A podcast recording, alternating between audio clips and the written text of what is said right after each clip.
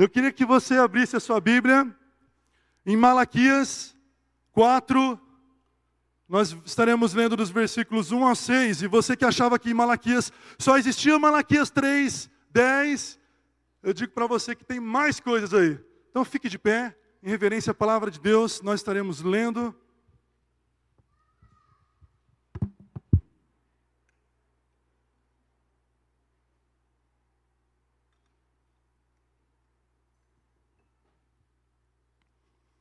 Malaquias 4, do 1 a 6, diz o seguinte: se você está chegando e não tem Bíblia, você pode acompanhar também. Deixa eu ver aqui.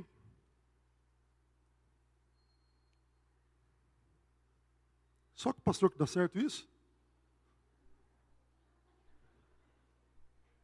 Não vai, irmão.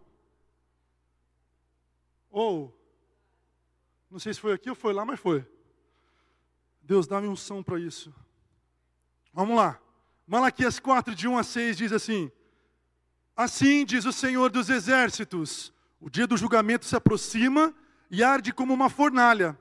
Naquele dia serão queimados como palha os arrogantes e os perversos, serão consumidos desde as raízes até os ramos. Mas, para vocês que temem meu nome, o sol da justiça se levantará, trazendo cura em suas asas. E vocês sairão e saltarão de alegria como bezerros soltos no pasto. No dia em que eu agir, vocês pisarão sobre os perversos como se eles fossem pó sobre os seus pés, diz o Senhor dos exércitos. Versículo 4: Lembrem-se de obedecer à lei de Moisés, meu servo, a todos os decretos e estatutos que dei a todo Israel no Monte Sinai. Vejam, eu lhes envio o profeta Elias antes da vinda do grande e terrível dia do Senhor. Ele fará que o coração dos pais volte para seus filhos, e o coração dos filhos volte para os seus pais. Do contrário, eu virei e castigarei a terra com maldição. Feche seus olhos, vamos orar. Pai, a tua palavra é poder. A gente entende que o Espírito Santo pode mover e trazer algo novo que possa gerar transformação em nossas vidas. Nós lemos a tua palavra poderosa. Nós pedimos ao Pai que agora o Senhor seja soberano neste lugar e especialmente em nossas mentes e corações. Pai, cativa o teu povo, prenda-nos àquilo que o Senhor tem para nós em nome de Jesus.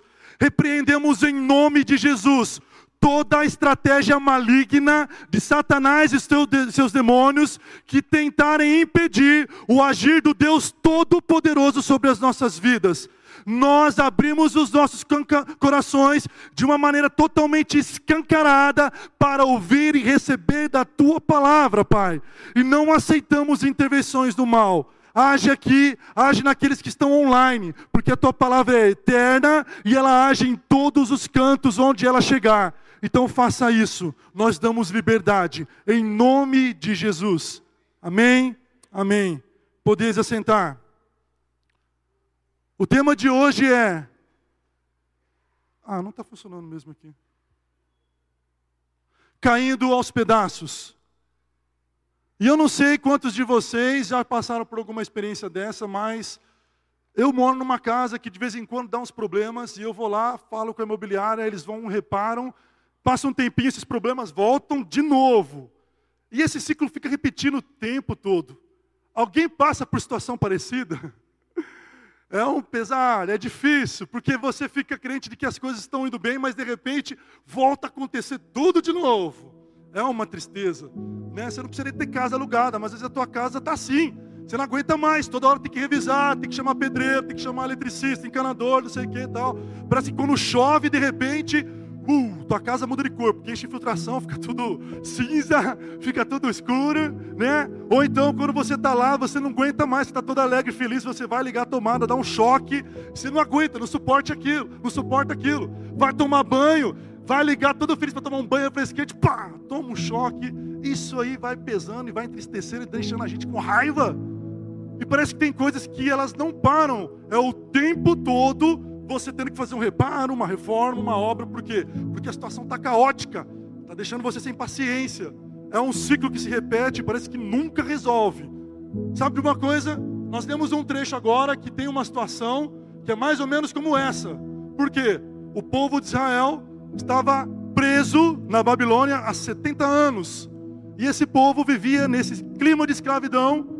E eles, depois de todo esse tempo, eles são liberados para retornar para Jerusalém. Só que quando eles retornam para Jerusalém, eles não estão mais como eles estavam antes. Eles estão passando por situações que exigiam uma mudança total nos comportamento, no comportamento deles. Líderes e sacerdotes estavam se enriquecendo, ignorando completamente órfãos, viúvas e estrangeiros. Um grupo de pessoas que Deus já havia dado ordem para dar atenção. Eles estavam vivendo da maneira como eles achavam certo. Eles desprezavam totalmente a obediência à palavra e às leis do Senhor que Deus já havia instruído para eles antes. A maneira como cultuar, a maneira como se portar, se relacionar, viver, Deus já havia passado para o povo. Eles estavam meio que sonegando e dando dízimos e ofertas de uma maneira totalmente errada.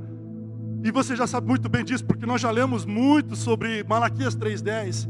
O povo precisava ser orientado da maneira correta, como entregava seus dízimos e suas ofertas.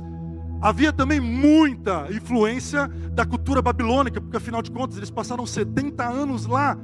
Se quando vai daqui para o Rio de Janeiro, fica sete dias, você, fala, você volta falando, e aí, qual é? Imagina 70 anos no lugar. Você pega costume, você pega muita coisa que vai tirando aquilo que é cultura, e a cultura, acima de tudo, de Deus.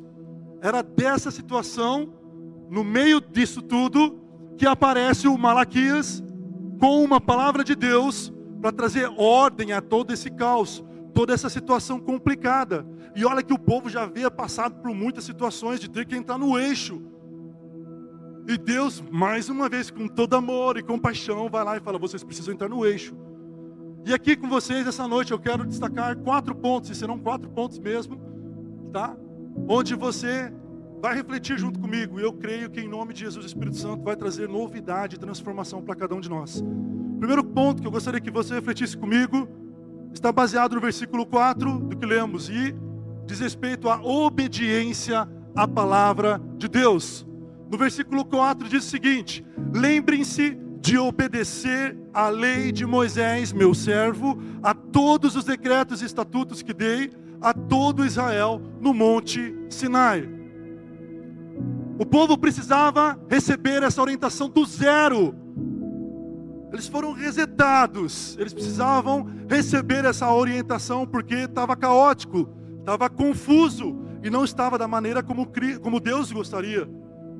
Então eles precisavam voltar às origens e entender a importância que a palavra, a importância que as leis eram para ele.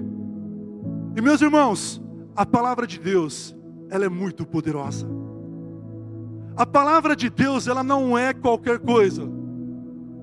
Eu me lembro de um momento onde eu estava convivendo com alguns irmãos numa igreja e durante uma reunião de oração na semana, sabe aquelas reuniões que vão meia dúzia de pessoas, mas é tremendo. Eis que chega um senhor, bêbado, mal vestido, cheirando mal, falando alto. Ele entra tentando meio que causar, mas a gente recebe muito bem, coloca ele para sentar do nosso lado e ele participa com a gente daquela reunião de oração acaba, ele vai embora. Na semana, que, na semana seguinte, esse senhor aparece de novo lá, no mesmo estado, bêbado, mal vestido, cheirando mal, falando alto, mas nós acolhemos ele novamente.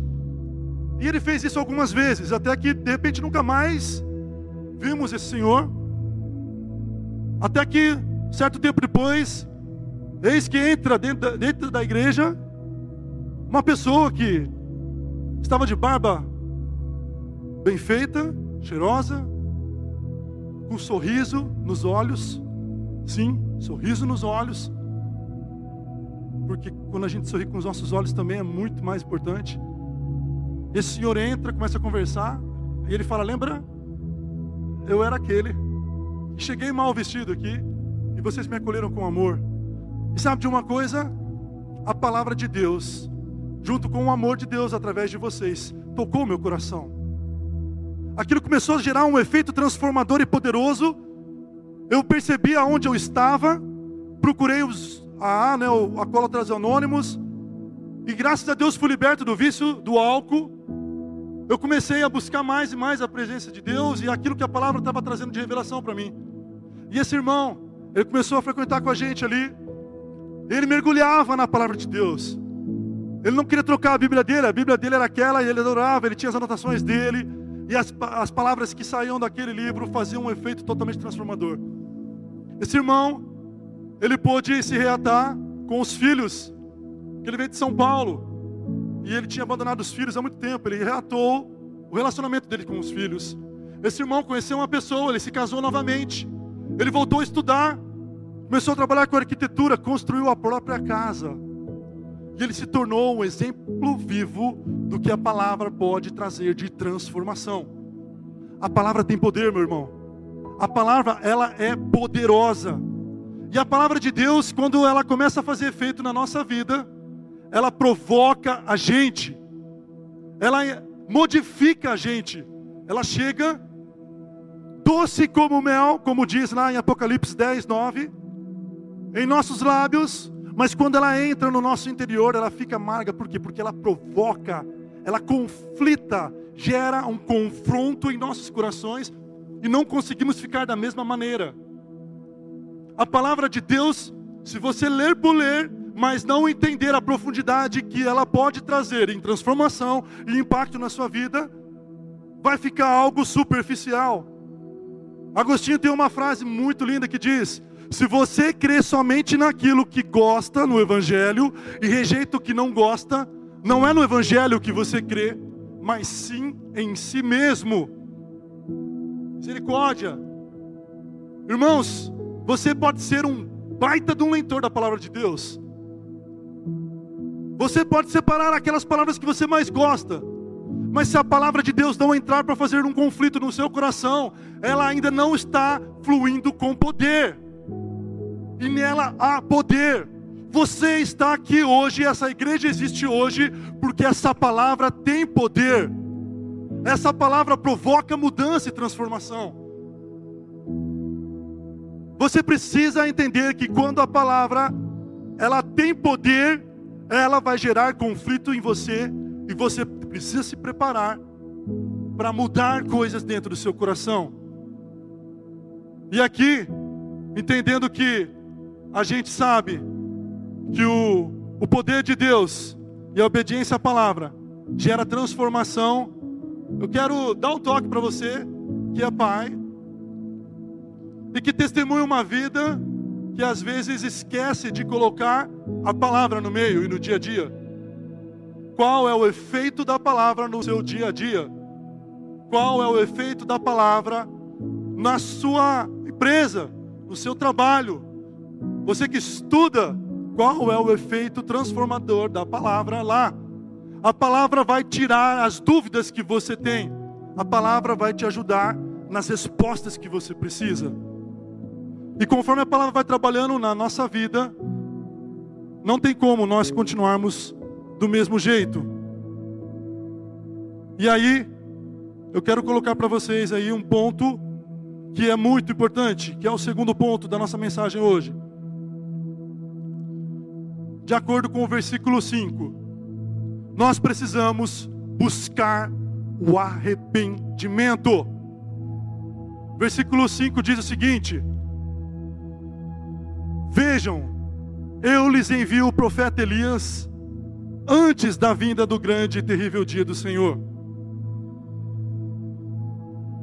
Se a gente começar a aprofundar mais nesse sentido aqui, você vai entender que o profeta Elias é como uma mensagem de lembrete de que você precisa se arrepender dos seus maus caminhos, porque está falando que é antes. Ou seja, é uma preparação, é um aviso para você. E eu vou dizer para você, a igreja de Cristo, ela não pode ser apenas presente em lugares, em circuitos, em grupos de pessoas, se ela não levar a bandeira do arrependimento. Você está entendendo o que eu estou querendo dizer para você? Conviver com excluídos sem levar a bandeira do arrependimento não é bíblico. Eu vou ter que falar de novo, gente, porque há uma certa confusão pairando a igreja de Cristo. as coisas têm sido feitas pela metade. Arrependimento, ela, ele significa mudança de vida. Vem da palavra do grego metanoia. Você não pode ter a mesma mente que você tinha, você é transformado. Tudo o que vem com o poder do Espírito Santo gera transformação. Não, há, não existe nada onde a presença de Deus, onde a presença do Espírito Santo chega e que não cause mudança. E você pode ver isso desde o princípio da Bíblia. A primeira coisa que Deus criou, no princípio criou Deus os céus e a terra, e a terra era sem forma e vazia, e o Espírito de Deus parava sobre a face da terra. E eis que ele diz o que? Haja luz. Porque luz transforma, luz revela o que é treva, luz revela o que precisa ser mudado. Onde Deus começa a atuar, existe modificação. Você pode ter um comportamento maravilhoso, você pode ter um relacionamento muito bom com as pessoas, mas se a sua vida continua a mesma, não está certo, está só pela metade. E eu digo isso com propriedade, por quê? Porque a palavra de Deus é assim. Você pode ver que Jesus, que João Batista, que foi considerado por Jesus, segundo Mateus 17, 10 a 13, depois você pode ler lá. Jesus, inclusive, diz que esse Elias que nós lemos em Malaquias é o próprio João Batista. João Batista começou seu ministério dizendo o quê? Olha lá. Arrependam-se. Arrependam-se. Jesus Cristo, a maior influência que existe para todo quanto é tipo de amor e transformação. Ele começou o evangelho dele dizendo o quê? Arrependam-se. Jesus vai, morre, é crucificado, ressuscita, vem o Espírito Santo, fortalece os discípulos. Pedro vai lá cheio do Espírito Santo, começa a pregar. E o que, que ele declara na primeira pregação? Arrependei-vos e convertei-vos. Bethesda, dia 22 de janeiro. Arrependam-se. Gustavo, arrependa-se. Bethesda, povo de Deus, arrependa-se dos seus pecados. Por quê? Porque onde o Espírito Santo se move, há mudança, há transformação. Está comigo? Vocês estão entendendo? Amém? Não tem como você levar uma vida do mesmo jeito, sem arrependimento, não tem como. Não tem como. E não tem como ter o a presença do Espírito Santo fluindo dentro de você também. Porque se você der liberdade para o Espírito Santo fluir dentro de você, ele vai transformar, ele vai mover no seu coração. Doido demais, mas é necessário. Por quê? Porque esses pecados, esses comportamentos, essa cultura pecaminosa que existe no seu dia a dia, na sua vida, precisa ser mudada para uma nova cultura, uma nova mente, formado pelo caráter, formado por Deus e pelo agir do Espírito Santo. Sem arrependimento, não tem como termos o Espírito Santo, não tem como sermos filhos de Deus, não existe salvação.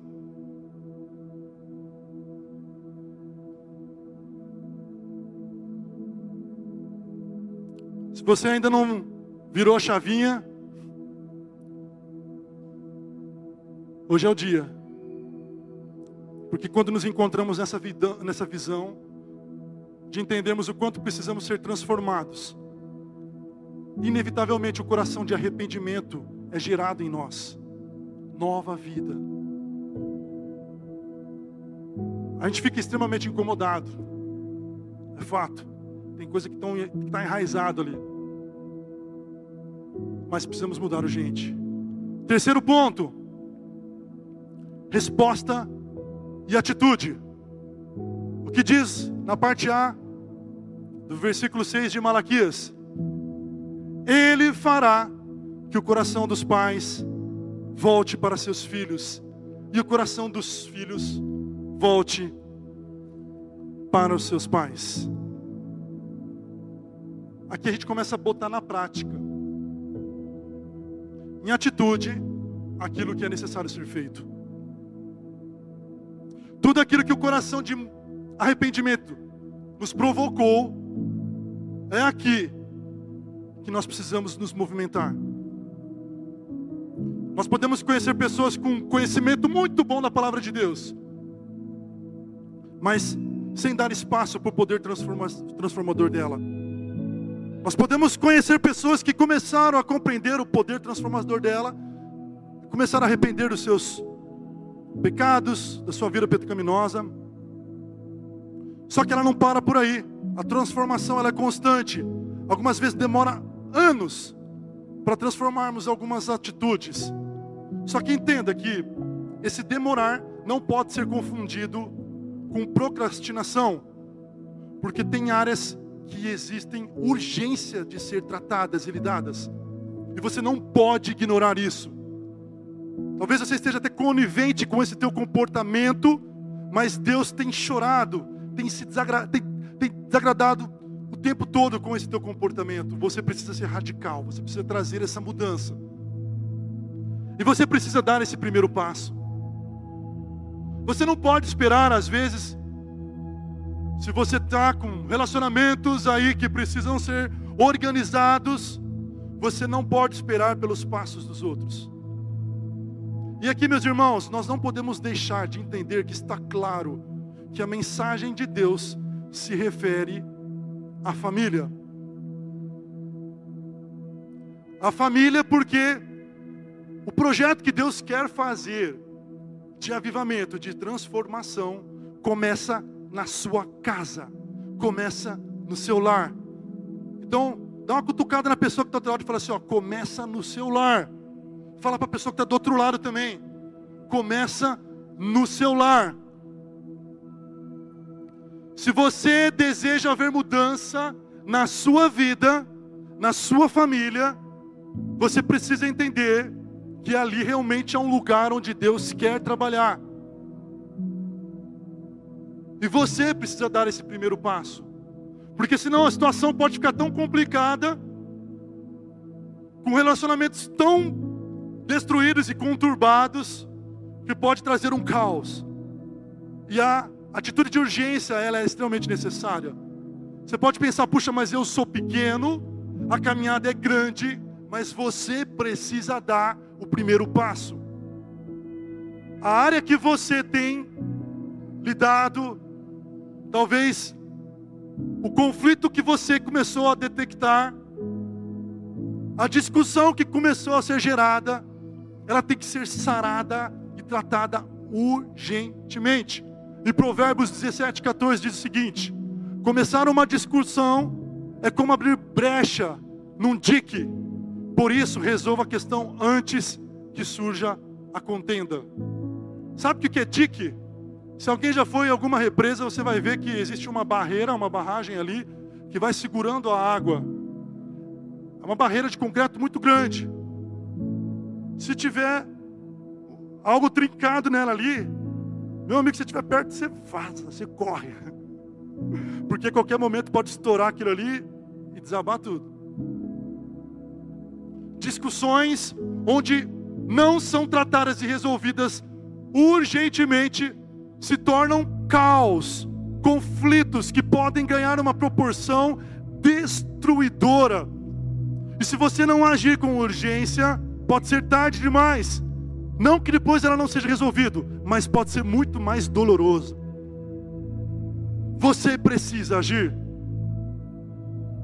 E à luz do versículo, do trecho que nós lemos agora, que diz: Ele fará que o coração dos pais volte para seus filhos e o coração dos filhos volte para os seus pais. Perceba que existe uma ordem. E essa ordem começa com quem? Com os pais. Quem temos pais aqui essa noite? Quem são os pais aqui nessa noite? Pais, aproximem-se dos seus filhos.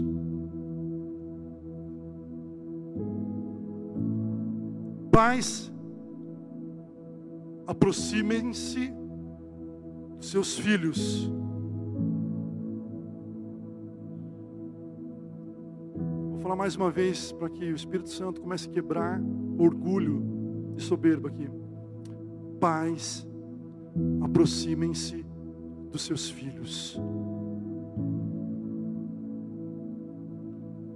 Existe um número muito grande de pessoas órfãs, mais pessoas órfãs com pais vivos. Sabia disso? Antes da Revolução Industrial era comum o pai levar o seu filho para fazer as atividades no campo, no trabalho do dia a dia, e o pai tinha um relacionamento mais estreito com o filho. E assim ia passando de geração em geração tudo aquilo que eles faziam, toda a prática do serviço. As mães estavam com as suas filhas e as filhas também cresciam nesse aprendizado e nesse relacionamento mais próximo com suas mães. Só que conforme o tempo foi passando, em especial com o avanço da tecnologia, começou a ser criado um distanciamento muito grande, muito grande entre os pais e os filhos. E hoje é triste ver casos de pais que não sabem conversar com seus filhos. É triste ver casos de pais que todas as vezes que precisa sentar para conversar sobre algo sério com seus filhos, é um início de um caos, de briga, de discussão. É triste de ver relacionamento onde os pais pedem o respeito com seus filhos e provocam ali a ira dos seus filhos, distanciando mais e mais.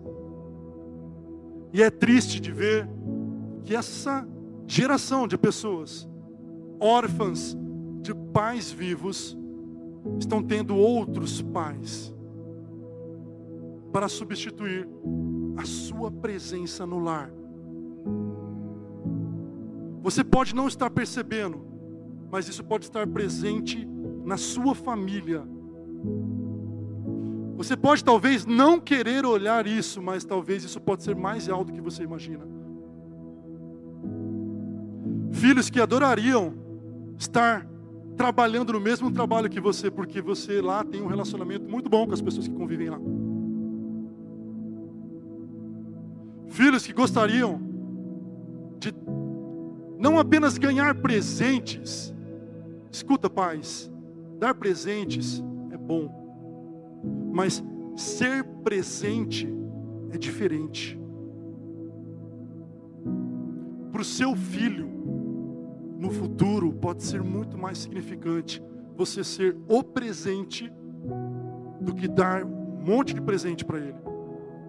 E o que eu vejo nessa situação, nessa geração, são pais que por tentar justificar toda a ausência, lotam os seus filhos de presentes, de brinquedos, é, celular, um monte de outras coisas. O seu filho está aprendendo errado a maneira de receber o amor, a maneira de receber a orientação. Pais, você, vocês são os discipuladores dos seus filhos. Você que fala que não tem discipulador, mas você precisa ser o discipulador dos seus filhos. Seus filhos são, seu, são, são, são seus discípulos. Você precisa sentar e mostrar a importância da palavra para ele. Você precisa testemunhar com o seu dia a dia, com as suas atitudes, o que é realmente viver a palavra de Deus. Você precisa ser radical com os seus filhos, mas em amor, quando eles estiverem caminhando com posturas que não são aquelas posturas que estão alinhadas com os princípios bíblicos. Você precisa chorar quando seus filhos estão sendo perdidos, estão sendo ignorados por você. Eu sei que é difícil, às vezes a gente não tem noção como a gente pode fazer isso. Você pode buscar orientação por livros, você pode buscar orientação para o seu líder de célula, na sua célula. Inclusive, se você não está em uma célula, já parte para correr atrás de uma. Você pode pedir sempre para que o Espírito Santo de Deus te guie, porque há coisas novas a serem reveladas para você no seu dia a dia. Mas você precisa adotar posturas que tragam o seu filho para mais próximo de você. A minha oração é para que eu, eu seja muito mais interessante para o meu filho do que o videogame dele, do que o computador dele. Que a minha presença com ele seja muito mais interessante do que a presença de qualquer outra pessoa. E se você tiver dentro de relacionamento que está quebrado que está distante com seu filho, tenha a humildade de chegar até ele. Tenha a humildade.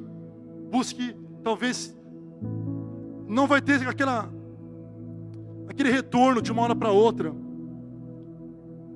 mas persevere jejue, ore, porque talvez entrou dentro de um âmbito espiritual que vai precisar de uma perseverança maior. Mas não deixe seus filhos serem abandonados. E peça para que o Espírito Santo ligue uma sirene, gritando dentro de você, para você perceber se seus filhos estão sendo perdidos para outros pais que podem estar levando seus filhos para um mau caminho. E os filhos? Filhos, aproximem-se dos seus pais.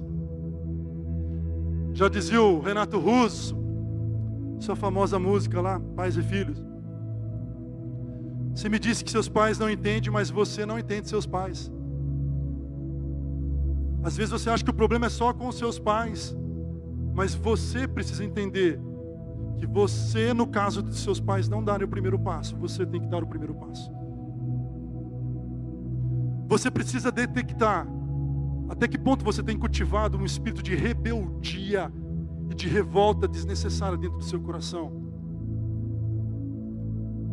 Talvez você fale assim, mas é difícil, porque você não sabe que se o meu pai, ele tem dado mau testemunho. Meu pai é uma coisa lá na igreja, mas aqui em casa ele é outro. A minha mãe também. Ela não tem um relacionamento nenhum comigo. Tenho raiva dela. Não tem como chegar perto dela. Toda vez que eu tento conversar com ela, ela já cai gritando, xingando eu. Ela xinga ela quando ela xinga eu. É triste. Como é que eu vou chegar e vou fazer isso? Como é que eu vou ter uma referência se em casa eu não tenho uma referência de como eu vou agir?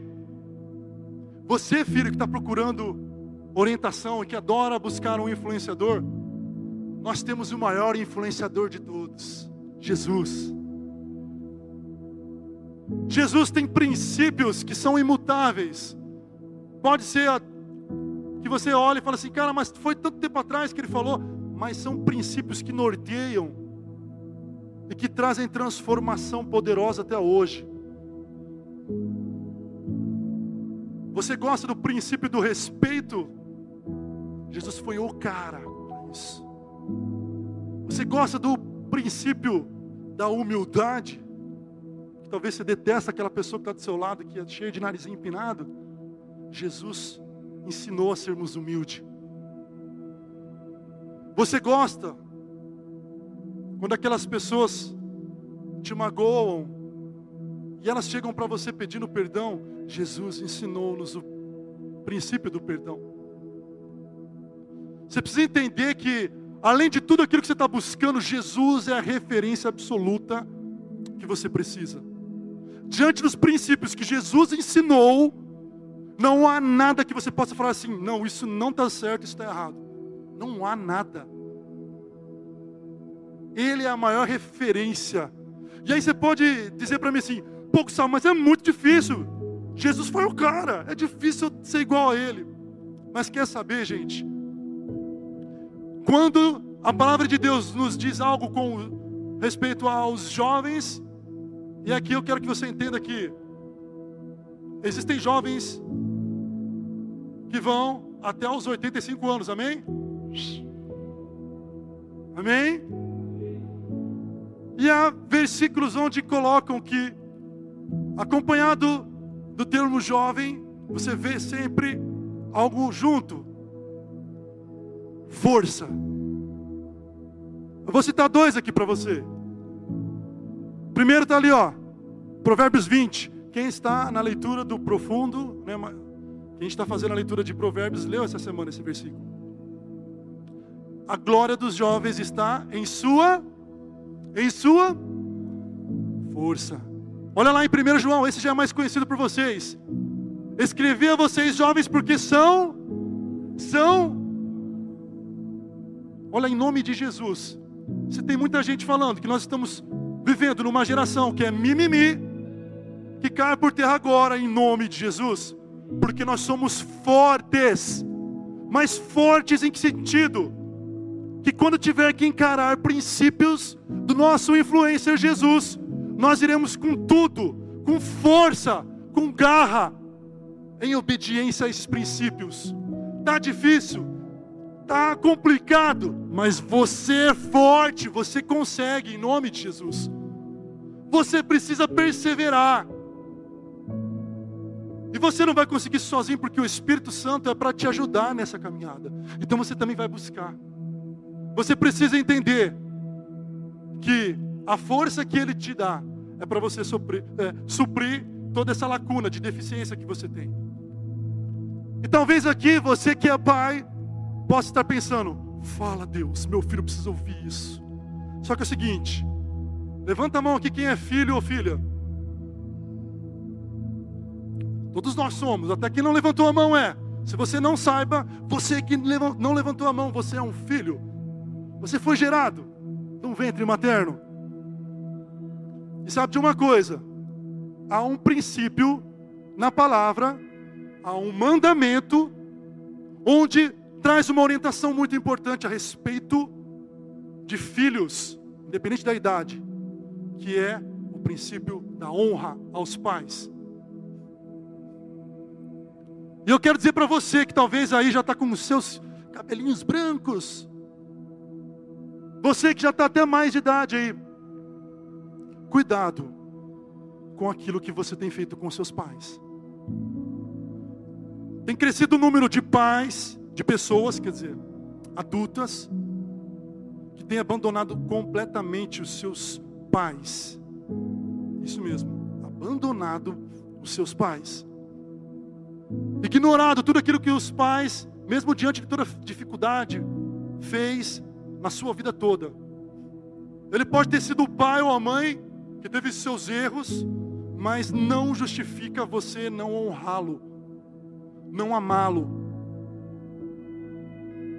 O número de idosos que têm sido largados e abandonados tem crescido por falta de honra e se você quer gerar o princípio de honra dentro da sua casa, você precisa honrar os seus pais também. Você precisa honrar. E eu digo para você que talvez possa me dizer assim que seu pai ou sua mãe não vivem mais. Olha, por incrível que pareça, por mais que seus pais possam não estar vivos, tem muita gente carregando mágoa e raiva de pais que não estão vivos. Você precisa liberar esse perdão. Você precisa pedir para que Deus traga um pensamento diferente quando você pensar nos seus pais. Você precisa honrá-lo. Você precisa entender que mais do que aquele teu chefe, mais do que aquele teu influencer, mais do que aquele teu político, mais do que aquele seu líder, seu pastor, você precisa honrar os seu, seus pais. Amém? Você precisa honrar os seus pais. E aqui nesse versículo, depois você pode ler com calma, Mateus 15, de 4 a 6. Jesus dá uma forte advertência a essa falta de respeito que existe. Você precisa se humilhar, você precisa se arrepender e dar honra aos seus pais. Quarto e último ponto, já está acabando, fique tranquilo. Fala a pessoa que está do teu lado, relaxa, está acabando. Ame ou sofra. É isso mesmo, ame ou sofra. No versículo, na parte B do versículo 6 de Malaquias 4 diz o seguinte: Do contrário, eu virei e castigarei a terra com maldição. Meus irmãos, a sua família, o seu lar, a sua casa se tornar sede do avivamento do Senhor. Amém? A sua casa deve se tornar sede do avivamento do Senhor. Você que está construindo família agora, construa nesse princípio. Avivamento sem haver reparo de família, sem haver uma obra na família incompleto. Por que que hoje tantas frentes têm tentado, têm tentado não, têm atacado tão forte as famílias? Por causa do poder que existe através da família. Você ensinando e educando, discipulando seus filhos e filhas na palavra de Deus, você está formando ali grandes líderes, libertadores, avivalistas e, e, e discípulos do Senhor Jesus. Isso transforma a geração, isso transforma países, nações. Você precisa talvez entender que antes de olhar lá para fora, você precisa olhar para a sua casa, estabelecer ali um ponto inicial do avivamento do Senhor. Seu lar deve ser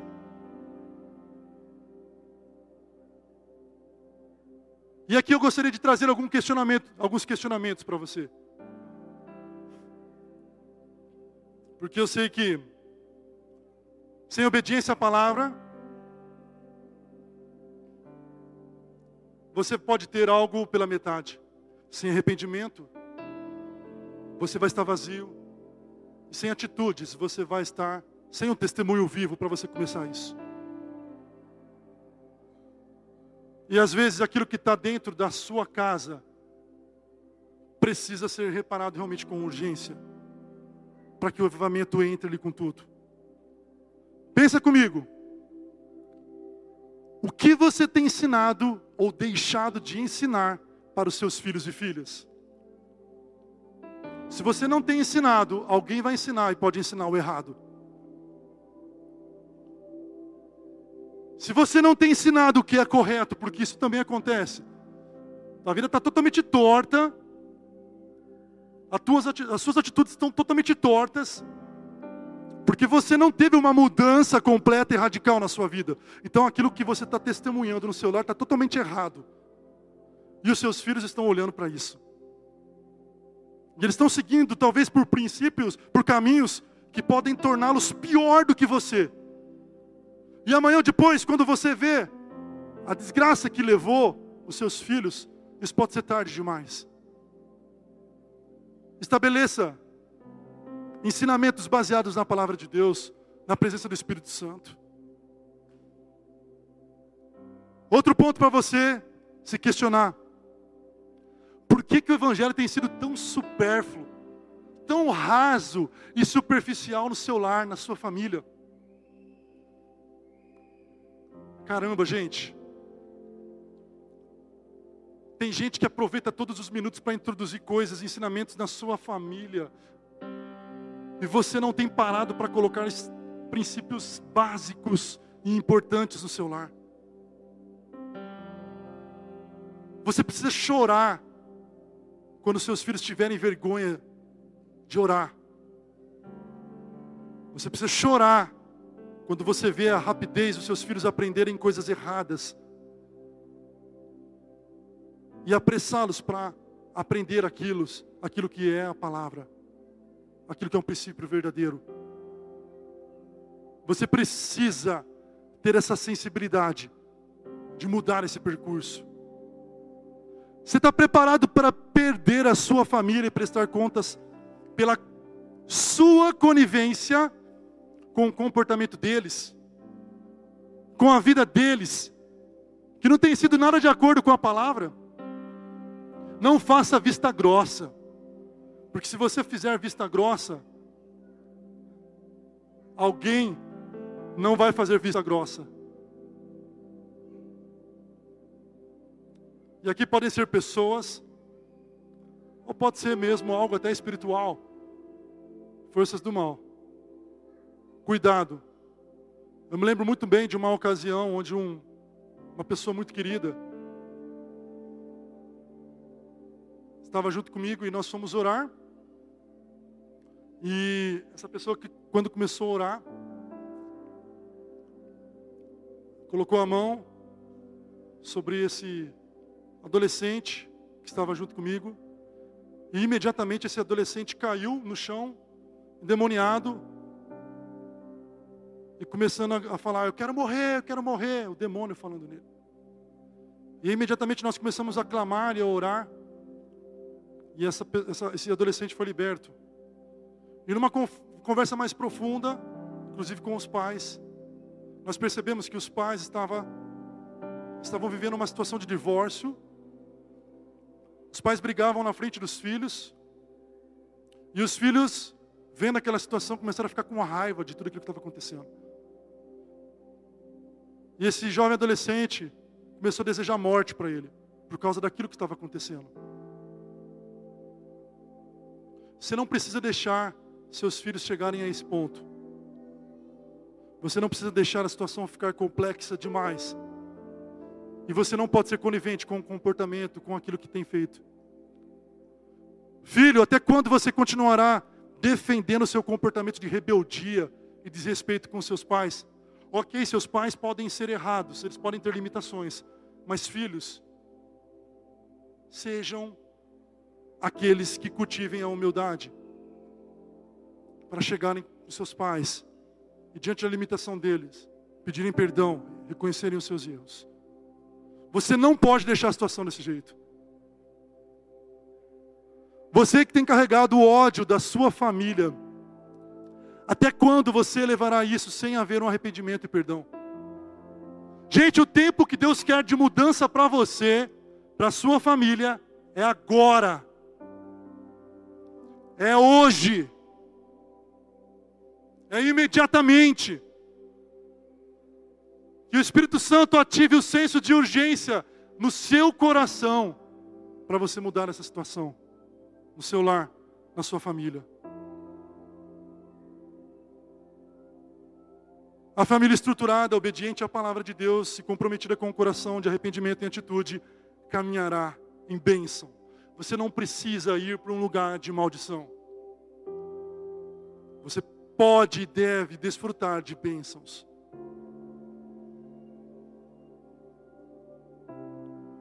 Há uma obra para ser feita na sua vida, na sua família, na sua casa. Ela pode estar caindo aos pedaços. Mas essa é uma palavra de reparo. De construir tijolo por tijolo ali, ó. Reparando aquilo que é necessário para você ter algo alicerçado, algo firme. Para ser abençoado e não viver debaixo de maldições. Então, obedeça a palavra de Deus. Busque uma vida de arrependimento de pecados. Responda com atitudes, não apenas em palavras. Ame profundamente a sua família. Ame, ame profundamente. Nesse momento eu gostaria que você fechasse os seus olhos.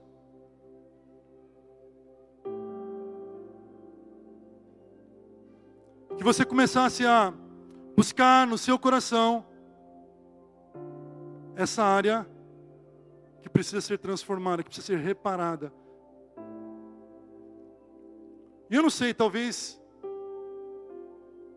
são princípios básicos, mas urgentes e necessários. E um desses princípios básicos pode ser para você que talvez tenha chegado aqui pela primeira vez e de cara está percebendo que precisa de uma mudança radical e urgente na sua vida.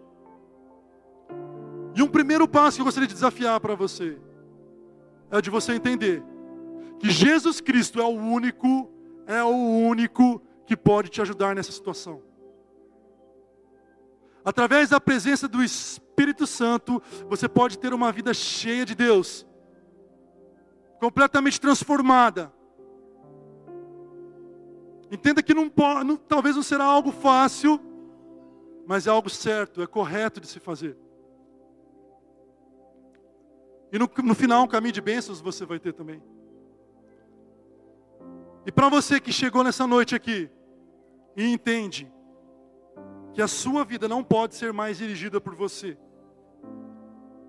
mas ela precisa urgentemente que Jesus Cristo entre no seu coração, tome a direção e passe a fazer morada no seu coração, porque você entende que Ele é o único Senhor e Salvador, e que através dele você pode ter uma nova vida. Eu quero desafiar você, que talvez nunca tenha dito isso para Jesus, para que você possa nesse momento falar: Jesus, eu quero, entra no meu coração, entra na minha vida, vem ser o meu Senhor e Salvador. Faça essa oração agora. Peça a Jesus, habite no meu coração. Eu entendo que o Senhor é o único Salvador da minha vida. Antes de começar uma mudança na minha família, eu quero o Senhor mudando o meu coração. Eu quero ter uma vida de arrependimento, metanoia. Se você fez essa oração, ou está fazendo agora pela primeira vez, nesse momento onde a igreja toda está de olhos fechados, eu gostaria que você erguesse a sua mão, aonde você estiver, erga bem alto assim. Glória a Deus, Deus te abençoe, Deus te abençoe, Deus te abençoe, Deus te abençoe, Deus te abençoe, Deus te abençoe, Deus te abençoe, meu irmão, Deus te abençoe, meu irmão, minha irmã, Deus te abençoe, meu irmão. Você que fez essa oração pela primeira vez agora, Antes de você ir embora, vai até aquele balcão no final lá que tem um presente especial para você. Não esquece disso. Não esquece disso. E eu não poderia sair daqui também sem desafiar você, que talvez já tenha orado, já entregado a sua vida para Jesus em algum momento. Mas talvez você hoje precisa pedir perdão para alguém na sua casa. Tome a decisão de fazer isso agora, em nome de Jesus. Mais breve possível, faça isso. Não perca tempo, você precisa dar o primeiro passo. Pai, se o seu relacionamento com o seu filho, sua filha, não está legal, se aproxime dele. Se ele está próximo de você agora, abrace e peça perdão a ele. Filho, não perca tempo, corra para os seus pais, corra para o seu pai ou para sua mãe e peça perdão a ele. Faça isso com urgência.